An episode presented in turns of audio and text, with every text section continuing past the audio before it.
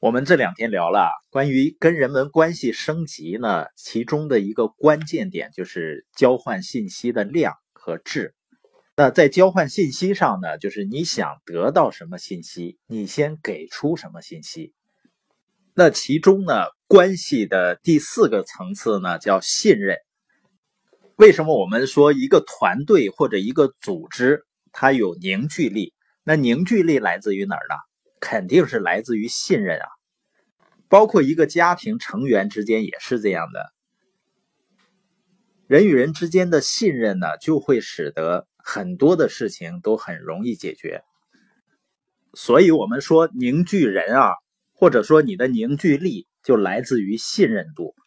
那信任度是怎么建立起来的呢？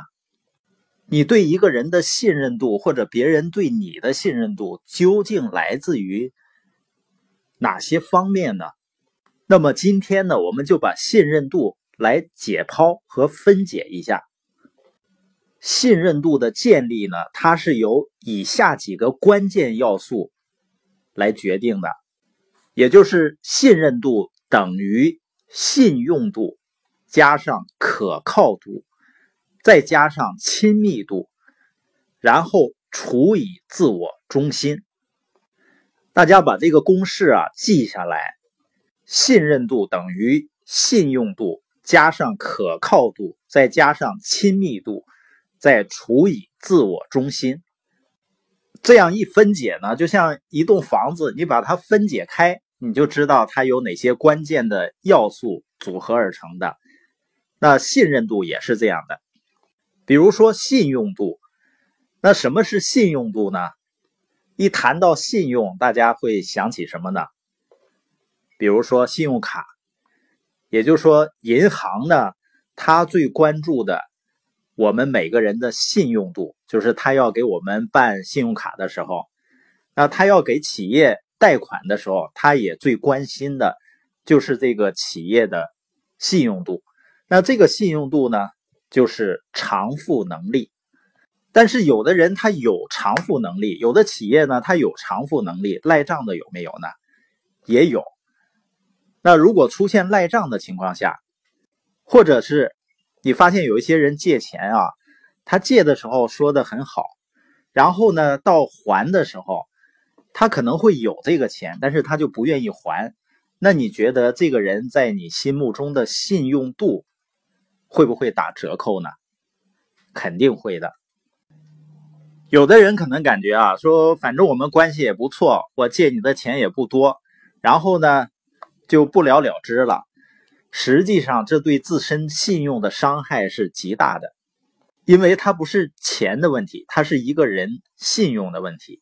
这样你发没发现，一个人他讲不讲信用，会不会影响到别人对他的信任度呢？肯定会的。那第二个呢，叫可靠度是什么意思呢？我们现在经常接快递，比如说有的快递公司的那个快递员呢，啊，你有一个物品，你问他什么时候能送来，啊，他说下午两点能送来，结果到下午六点了呢，他还是没送到。你打电话问呢，他说明天上午送来，结果到明天上午如果又没送来的话，你觉得这个人的可靠度？会不会打折扣？就是当一个人他答应了一件事，他并不能够兑现的时候，他的可靠度会下降。那可靠度下降，会不会带来信任度的下降呢？所以，我们说一个领导人呢，一定不要轻易的许诺。但是，你一旦许诺了，哪怕你兑现这个承诺要付出惨重的代价，也一定要兑现承诺。有的人说呢，我当时一冲动，我就答应了，或者我就说出来了。但是呢，只要你说出来了，就一定要兑现，这叫可靠度。那还有一个亲密度，这个很好理解，是吧？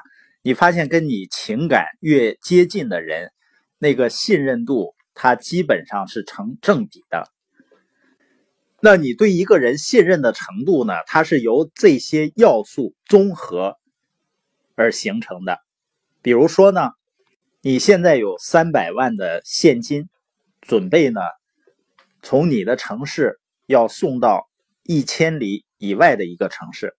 假设呢是必须要人工来送，那有三个人选，一个呢是在你企业工作了十几年的老会计，一个呢是你八十多岁的老娘啊，或者是老奶奶，还有一个呢是专业的安保公司，就是很有信誉的专业的押运机构。那你会请谁去把你这三百万的现金送到目的地？这里面好像是你最信任的，应该是谁啊？应该是自己的妈妈或者是奶奶，是吗？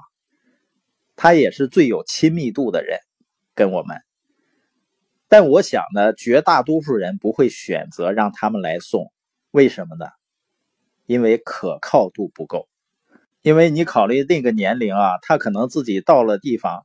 他都不知道自己究竟来干什么的了，那你会不会请老会计呢？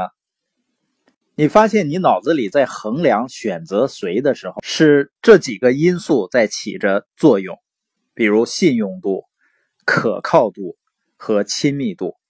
有的人可能就想了，要是二十万、三十万的，那就让老会计送，应该没什么问题。但是三百万的。在可靠度上，有的人可能就会有些动摇。你可能会寻思啊，这老会计可能在我家潜伏十多年，就等这一天呢。当然呢，他肯定跟他平时的一些表现是有关系的。那除以自我中心是什么意思呢？就说信任度等于信用度加上可靠度加上亲密度，还要除以自我中心。再比如说呢，这三百万只能由你两个哥哥其中的一个人给送去。那么大哥呢，每次你们聚会的时候呢，他总是谈论着啊怎么去有钱了孝顺爸妈，而且平时呢总是愿意去帮助兄弟姐妹。而二哥呢，他总说呢，我有钱了以后啊，我要送我儿子啊如何去。这个海外留学，平时呢也是啊不愿意帮助别人，那你会选择谁去送这三百万呢？我想多数人可能会选择大哥，为什么呢？你会发现，当一个人是以自我为中心的时候，自我为中心越多，给人们带来的信任度就会越少。而当我们说你要关注为别人创造价值上的时候呢，也就是我们开始从以自我为中心，变成呢以他人的需求和利益为中心，而这时候是容易建立起和人们的信任关系的。这就是我们今天所谈到的信任度等于信用度加上可靠度加上亲密度除以。自我中心。